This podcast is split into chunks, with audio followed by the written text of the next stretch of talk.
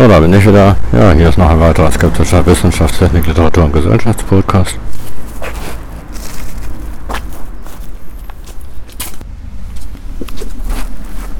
Und ein bisschen Reise. Kurzfolge 29. Ja, und das ähm, in dieser Kurzfolge jetzt mein Thema, äh, das interessant, aber nicht so wichtig ist, womit ich aber bei Jesus.de unfreiwillig in ein Wespennest gestochen habe.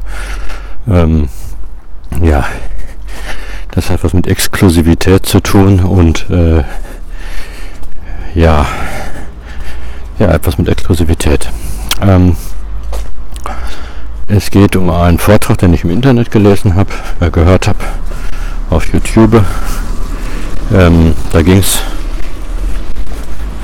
äh, um einen, ich weiß jetzt ehrlich gesagt nicht mehr, wie der hieß, und das, was ich dann interessant fand, das war auch nur ein Nebenaspekt des Vortrags. Es ging um Monotheismus und Gewalt, Christentum, Judentum und ähm, Islam und Gewalt. Ne? Und äh, in einem Nebenaspekt hat der Vortragende kurz erklärt, warum er das Christentum vor dem Judentum behandelt. Ähm, das wäre ja nicht die richtige zeitliche Reihenfolge, würden viele sagen. Und das ist ja auch so die gängige ähm, Meinung. Ne? Also die meisten Menschen ich übrigens bisher auch ging immer davon aus, dass das Judentum natürlich älter ist als das Christentum, ne?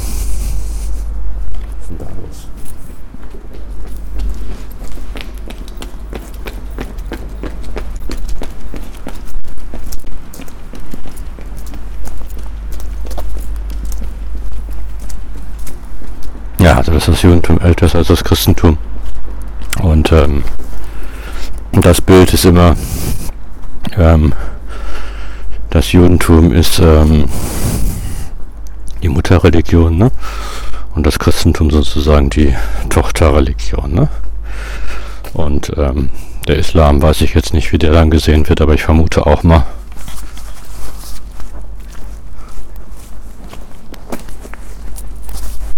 Ähnlich. Und das widerspricht ja zumindest beim Islam ja auch der Sichtweise des Islam. Ne? Der Islam geht ja davon aus, dass alles immer Islam war. Ne? Also auch Moses war ein, war ein Moslem. Ne? Also Jesus und so. Ne? Also, aber das ist jetzt eine andere Geschichte. Da schweife ich jetzt ab.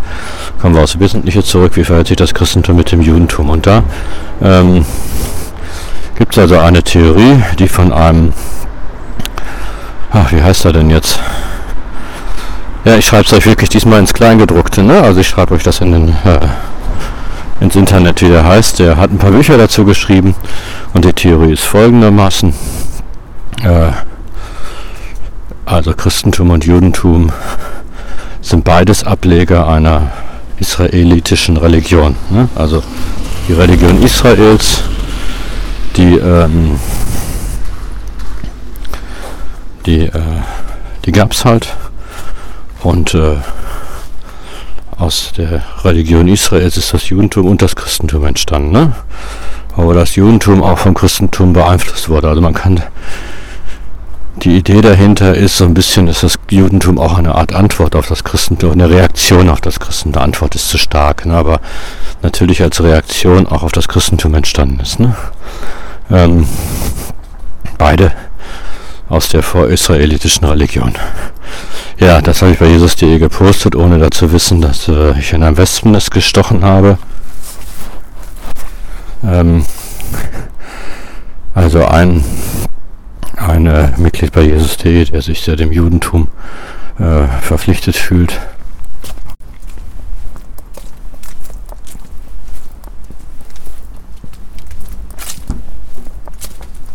Hat er sehr giftig reagiert. Das ging ja sogar bis hin zu ähm, Antisemitismusvorwürfen. Ähm, offensichtlich gibt es rechte Christen, die, die, ähm, die das auch als antisemitisch benutzen, diese Idee. Also der ist dann auch prompt so einer aufgeschlagen. Ne? Ähm, und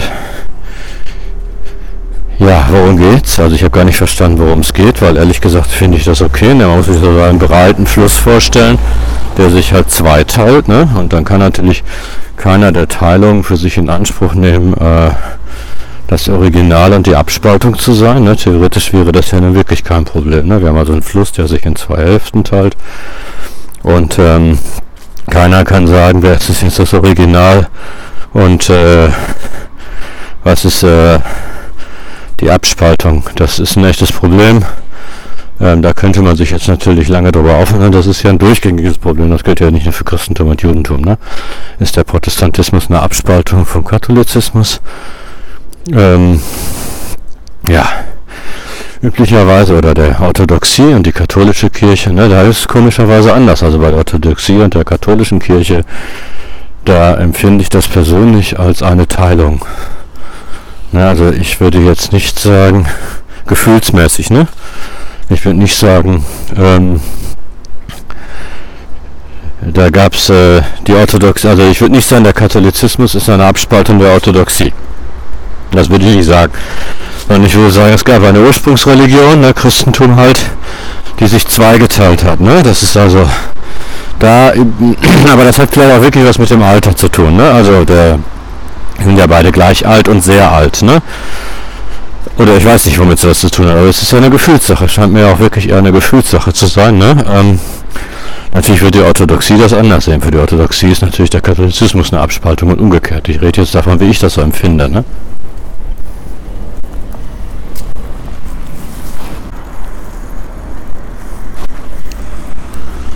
Ja, und äh, ganz interessant, also bei Protestantismus empfinde ich das so, der Katholizismus ist original und der Protestantismus die Abspaltung. Ne?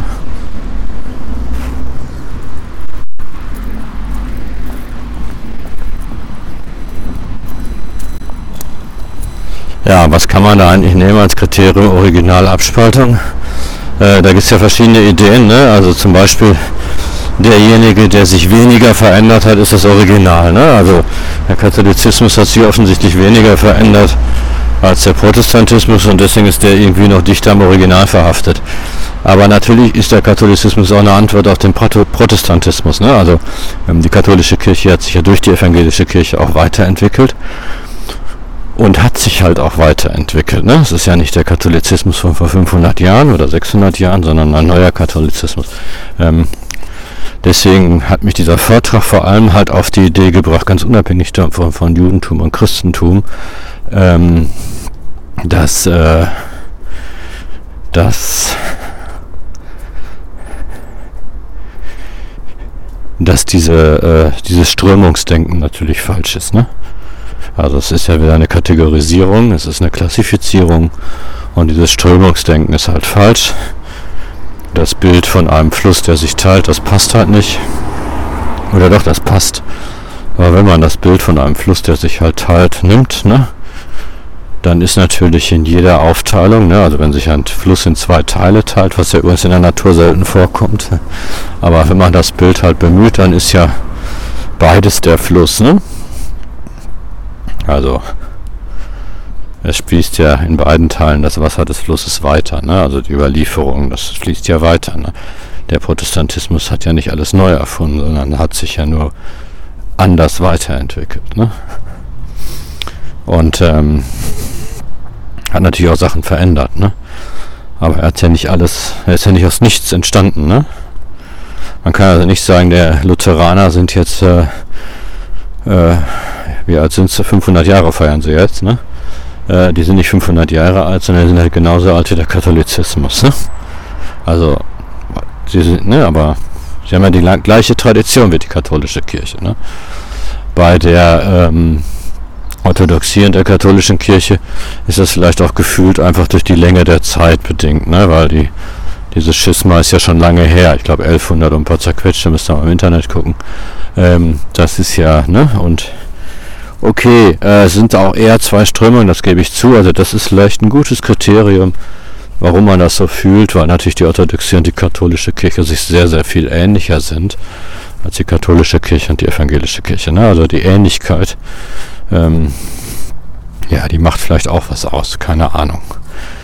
Kann durchaus sein. Und weil sich natürlich die Lutheraner, das ist das nächste Problem, natürlich in erster Linie als gegenkatholisch definieren, ne? äh, definiert haben in der Vergangenheit. Das wird ja langsam ein bisschen besser, aber es ist natürlich auch ein wichtiger Punkt. Ne? Diese Abgrenzungstendenzen sind natürlich ganz furchtbar. Ne? Die Gemeinsamkeiten werden halt negiert und die Unterschiede überbetont. Das macht man natürlich, wenn man eine neue Gemeinschaft gründen will. Das ist nichts Gutes, aber das ist kulturell. Oft kommt das vor, dass, ähm, dass natürlich äh, man erstmal die Unterschiede betont, um sich abzugrenzen. Ne? Sonst fragen vielleicht die Leute, ja, wieso macht er denn, kann ich auch zum Katholiken? Man muss ja die Unterschiede überbetonen. Ne? Okay, ähm, ja. Und jetzt kommen wir dazu, warum ich da am besten, ich wusste gar nicht, warum ich da bei Jesus.de plötzlich so, warum, äh, also der Typ, der das ähm, im Internet äh, mehrere Bücher dazu veröffentlicht hat, die, ähm, der ist ganz sicher kein Antisemit, ne? Also das ist äh, grotesk, dieser Vorwurf ähm, sondern Judaist, ne? der hat sich ja mit dem Judentum auseinandergesetzt. Und äh, shit, dass mir jetzt der Name nicht einfällt, aber das werde ich diesmal ausnahmsweise ins Kleingedruckte schreiben. Okay, auf jeden Fall ähm, geht es halt um das auserwählte Volk, ne? Also die Juden, und das wusste ich nicht, das hatte ich gar nicht so auf dem Schirm. Die Juden, ähm, das heutige Judentum, das äh, äh, betrachtet sich halt das auserwählte Volk und dieser Status auserwähltes Volk, der knüpft an den an das Alte Testament an, ne? Und da müssen sie sich natürlich als eine Traditionslinie, ne? ne da müssen sie praktisch eine, eine Tradition konstruieren, vielleicht gibt es sie auch in der Realität, weiß ich jetzt nicht, die äh, das ganze Alte Testament zumindest von Moses ausgeht, ne? Also oder noch früher. Ähm, das hatte ich gar nicht so auf dem Schirm, dass die Leute das zeitlich. Im Moslems gibt es ja auch diese Theorie, dass sie das Auserwählte, von Gott Auserwählte, nicht Volk natürlich sind. Ne? Die Moslems bezeichnen sich ja nicht als Volk, sondern das von Gott auserwählte Religion halt sind. Ne? Und das hat das Christentum natürlich auch auf dem Schirm. Das ist klar, da hatte ich nicht drüber nachgedacht, weil mir das total unwichtig ist. Also das bedeutet mir wirklich überhaupt nichts. Ne? Ähm, ja, gut. Also das ist das Problem, ne? Wenn das jetzt ein zweigeteilter Strom ist, dann äh, funktioniert das nicht mit der Auserwähltheit, ne? Oder nur schwierig. Man könnte sich jetzt natürlich auch vorstellen, dass das Auserwählte, dass also eine Zweiteilung des Stroms gibt und das auserwählte Volk ist halt eine Strömung und das nicht auserwählte Volk die andere. Ne? Ähm, das könnte ja sein, ne? Aber es ist äh, es ist irgendwie schwer begründbar. Ne? Warum sollte Gott jetzt eine Strömung bevorzugen? Äh, da ist es dann doch besser, das Ganze so zu sehen, dass das Judentum halt die Mutterreligion ist, auserwählt, ne? und das Christentum halt die Abspaltung. Ne? Also aus jüdischer Perspektive ist das sicher, äh, wenn man ein auserwähltes Volk sein möchte, die bessere Konstruktion. Ne? Und deswegen hatte ich da ein Wespennest gestochen. Das war jetzt ein bisschen dumm von mir weil ich das nicht bedacht hatte. Jetzt gibt es natürlich drei Diskussionspartner. Einmal gab es jetzt die Variante Christentum ist auserwählt, Judentum nicht. Das ist sozusagen die ähm, rechtslastige und auch leicht antisemitische Variante, ne, die ich nicht auf dem Schirm hatte. Ne? Also man kann das natürlich dazu benutzen. Äh, es sind zwei Strömungen, dass das Christentum die auserwählte Strömung ist und das Judentum die verworfene. Ne? Das ist natürlich äh, das ist antisemitisch, da brauchen wir gar nicht drüber zu diskutieren. Ähm, das ist die eine Diskussionspartner, der dabei war.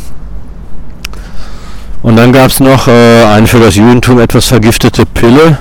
Es gibt natürlich die Evangelikalen, die das Judentum auch für ein auserwähltes Volk halten. Ne? Also ähm, die mit den Juden d'accord sind, dass sie, das Judentum auserwählt ist, aber nur im Hinsicht auf die ähm, Apokalypse. Ne? Also das Judentum ist auserwählt, das soll sich auch in Israel ansiedeln, das wollen die Evangelikalen ja auch, um dann ne, von Jesus Christus mit Feuer und Schwert äh, bekehrt zu werden oder halt vernichtet zu werden. Das können sie sich dann aussuchen. Also das ist ja die evangelikale Variante. Ne? Das ist natürlich eine vergiftete Pille. Ne? Also wenn das Judentum äh, sich davon nicht distanziert, haben sie natürlich schlechte Karten, weil das ja nicht, ist, nicht das ist, was die Juden jetzt unter Auserwählt verstehen. Ne? Also das ist jetzt eine neue Form des Auserwähltseins. Ja, ähm, ja, und die drei Stränge gab es in der Diskussion plus meine Position wurde auch von zwei Leuten da vertreten, ne? Dass man sich das doch bitte schön so vorstellen kann, dass beide auserwählt sind, ne? Also könnte man ja sagen, oder man könnte den Islam auch haben, vielleicht ist es ja auch eine auserwählte Religion. Man könnte auch den Hinduismus mit ins Boot nehmen. man muss ja nicht äh, dieser Exklusivitätsanspruch, der ist äh, äh, etwas schwierig an dieser Ideologie, ist aber im Judentum natürlich wirklich ungefährlich. Warum ist das ungefährlich? Weil ähm, die ja nicht missionieren, ne? ist euch ja auch aufgefallen, die Juden missionieren nicht. Es gibt, wenn man jetzt wenn man jetzt äh, Jude werden will, kriegt man auch durchaus gesagt, dass man das nicht muss, ne? um das Heil zu erlangen. Es reicht, ein Gerechter zu sein. Ne? Also man kann mit Werkgerechtigkeit das Paradies erlangen. Das ist äh, das, was ich am Judentum übrigens total positiv finde, weil ich ja ein großer Freund der Werkgerechtigkeit bin. Ne? Ich glaube ja, dass man vor Gott durch, nicht durch gute Werke, aber durch nicht Böses tun ähm, bestehen kann. Ne? Also, ne, also dann kommt man ins Paradies, wenn man nichts Böses getan hat. Das ist meine Version der Werkgerechtigkeit, an die ja auch die meisten Christen glauben. Aber egal, das finde ich halt cool am Judentum. Und da gibt es diesen, gibt's dann nur, das ist dieser Typ, der da auch bei Jesus.de den Antisemitismusvorwurf äh, rausgehauen hat. Ähm, der ist Noah, Noah Hidit heißen die, glaube ich. Ne? Also ähm, wenn man wenn man fünf oder sechs Gebote hält, äh, dann kann man vor Gott bestehen. Ne? Eins dieser Gebote ist übrigens problematisch. Äh, kein Götzendienst. Ne? Vielleicht soll ich das noch ganz kurz sagen, weil ich das am Noah, Noahidismus äh, ein bisschen problematisch finde. Kein Götzendienst. Ne? Also Gott fordert nach den Noahiditen dass der Mensch kein Götzendienst. Ähm, Ehebruch ist übrigens auch dabei, da könnte man jetzt auch drüber diskutieren, aber egal, brauchen wir jetzt nicht. Ähm, aber ähm, also kein Götzendienst und das ist natürlich ein jüdischer Vorwurf an die Christen, dass die Trinität ein Götzendienst ist. Ne? Also ich war mal in einer Synagoge, die haben ein ähnliches Bilderverbot wie die ganz, ganz, ganz ähm, äh, evangelikalen Protestanten und halt auch die Moslems. Das Bildergebot der Bibel ist ja noch gültig. Und äh, das Bild in der katholischen Kirche würde wahrscheinlich ein gläubiger Jude sagen, hm, das erinnert mich doch sehr an das Pantheon der äh, Römer, ne, also Götzendienst und damit würde man dann vor Gott auch nicht bestehen. Ne? Also die Christen sind vielleicht doch verdammt, aber vielleicht auch nicht. Also das ist ja Götzendienst, das ist ja ein weites Feld. Ne? Und äh, also man kann jedenfalls auch als Nichtjude Gerechtigkeit vor Gott bestehen ne, und kommt dann ins Paradies. Also in der Richtung sind sie nicht exklusiv und deswegen haben sie auch nie mit Gewalt missioniert. Ne? Also nie ist falsch, weil das Judentum hat sich auch mit Mission ausgebreitet in ihrer Frühgeschichte, aber später dann definitiv nicht mehr. Ne? Infolgedessen ist dieser ähm, Exklusivitätsanspruch natürlich nicht so problematisch beim Judentum, aber beim Christentum Und beim, ähm, auch im Islam hat er natürlich zu äh, großen Komplikationen geführt, um es sehr höflich zu formulieren. Ne? Also schon klar, dass ähm, exklusiv sein, ne? exklusive Halsansprüche nicht so problematisch, äh, sehr, sehr problematisch sind. Ne? Ja, und wie gesagt, das Judentum hat diesen exklusiven Halsanspruch nicht und deswegen ist das im Judentum äh, nicht so problematisch. Das funktioniert quasi nur, ähm, wenn man an die Werkgerechtigkeit glaubt. Das ist jetzt aber für mich keine besonders neue Erkenntnis, weil das muss dann nur mal meine Folge zur Werkgerechtigkeit mal anhören. Ne?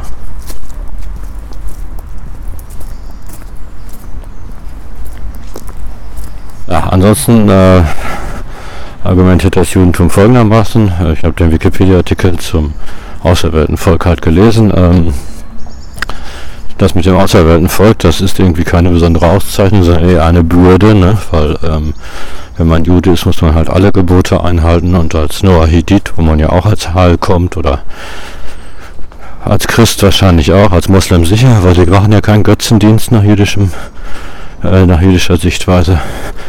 Ähm, kommt man ja auch ins Paradies und muss halt nicht so viele Gebote einhalten, ne? Also ist man fein raus. Also das ist ja eine Bürde als eine Auszeichnung. Trotzdem muss ich jetzt mal sagen, von außen betrachtet, ähm, dass natürlich äh, Außerwelt, ne, außerweltes Volk sein und was ganz Besonderes sein, schon irgendwie ein bisschen narzisstisch ist, ne, muss ich schon sagen. Also es hat für mich auch narzisstische Züge, ähm, weil das ist natürlich ähm, und das ist verdammt schwer zu denken, ohne andere abzuwerten. Man kann das vielleicht denken, aber ich finde es nicht so einfach, muss ich mal sagen. Also schon schwierig, schwierig, ne? Aber okay, sie sind ja äh, durch die Werkgerechtigkeit aus der Gefahrenzone gezogen, ne? Das macht sie nicht aggro, ne? Ja, okay. Ja, und mit der Außerweltheit ist es halt nicht mehr, ist es halt vorbei.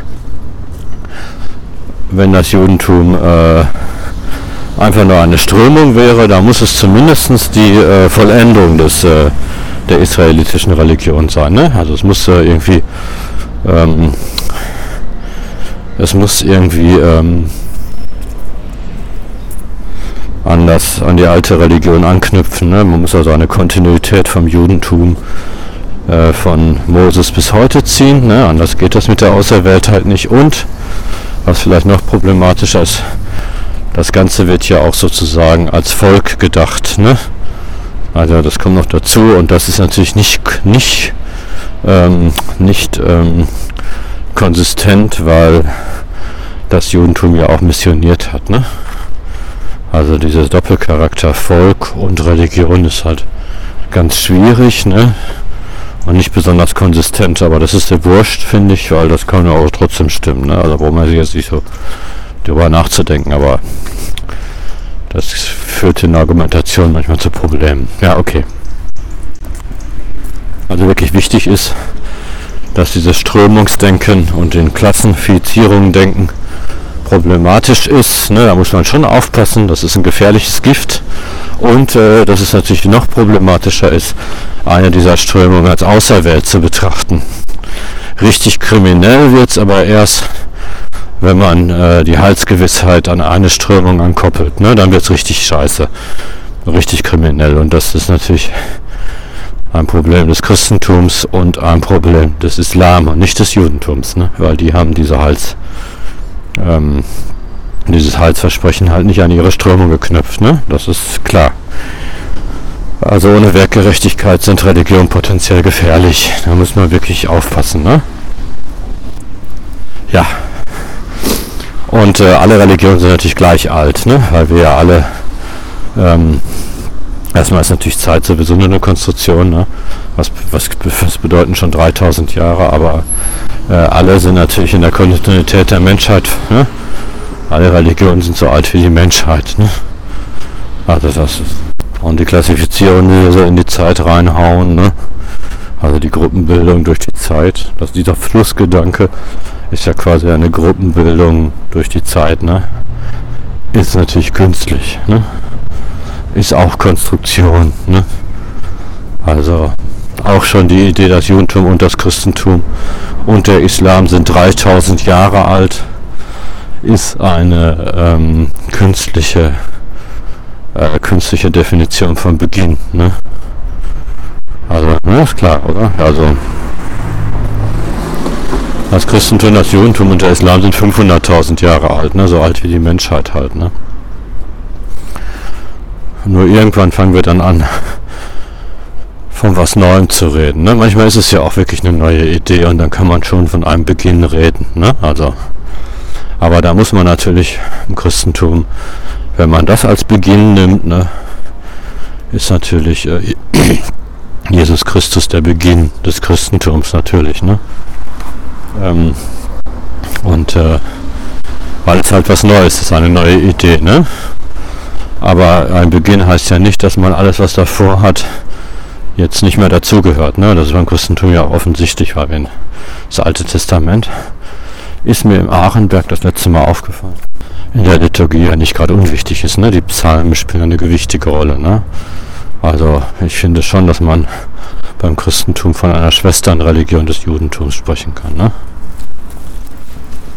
So, ich denke mal, das war's jetzt. Das war ein herausgibtischer Wissenschaftstechnik, Literatur und Gesellschaftspodcast und ein bisschen Reise, kurz Folge 29. Ja, wenn es euch gefallen hat oder nicht gefallen hat, ihr oder Kritik habt, dann schreibt mir einfach eine E-Mail an eilig-podcast.yahoo.de, eilig-podcast.yahoo.de eilig-podcast.yahoo.de. Ja, bis zum nächsten Podcast. Tschüssikowski.